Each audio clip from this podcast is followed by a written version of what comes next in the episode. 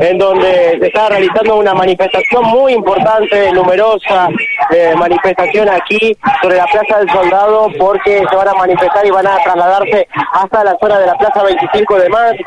mayo, en, lo que es eh, por el Día de Acción Global por el acceso al aborto legal y seguro. En distintos puntos del país se está efectuando, eh, en este caso, y convocan agrupaciones a defender la ley de interrupción voluntaria del embarazo eh, en este contexto eh, que, se vive en el país también de eh, elecciones, ¿no? Ellos también entienden que en estas elecciones se está hablando sobre estas cuestiones. Vamos a escuchar la palabra de dos representantes de la Asamblea, ni una menos, estoy hablando de Claudia Baigorria y Ana Abogado, que decía lo siguiente. 28 de septiembre y celebramos a nivel de Latinoamérica y el Caribe el Día Internacional por el derecho al aborto legal, seguro y accesible para todas las mujeres y cuerpos gestantes. Es decir, se habla de la salud sexual reproductiva y no reproductiva de las mujeres. Esto viene de una convención que se realizó en la Argentina en el año 90 que propusieron las brasileñas y desde entonces lo acuñamos. Pero en este contexto y luego de haber conquistado la ley de interrupción voluntaria del embarazo en el año 2020 en plena pandemia con vigilias y todo frente al Congreso de la Nación, vemos amenazados no solamente los derechos de las feministas y transfeministas, los derechos conquistados en la calle, sino que también vemos amenazados por los discursos este, de derecha, de la derecha que vienen con propuestas políticas en plena campaña electoral, diciendo que a 40 años de la democracia, de la recuperación de la democracia, nos van a hacer retroceder en derechos. ¿En materia de qué derechos? En el derecho a la salud, el derecho a la educación, a, a contar con un Ministerio de Ciencia tecnología e innovación productiva que tanto necesita nuestra patria para el desarrollo soberano como nación, como pueblo que somos y por supuesto también otras negaciones que, como por ejemplo el negacionismo con respecto a la contaminación ambiental, con respecto al cambio climático y al medio ambiente. Y bueno, se habla de un discurso privatista. Nosotras decimos no es con el Estado en retirada,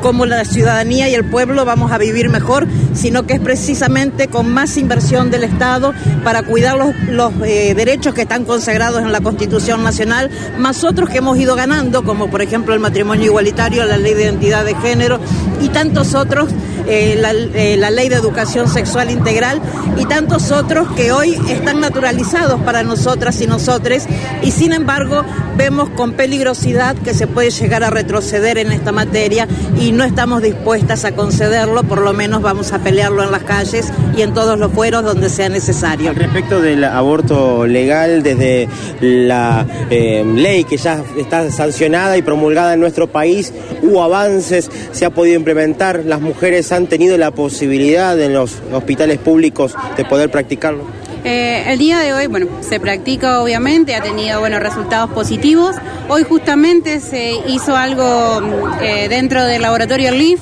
que hay un nuevo medicamento que se aprobó en conjunto con otros países de Latinoamérica, así que eso es un avance reciente que salió justamente hoy.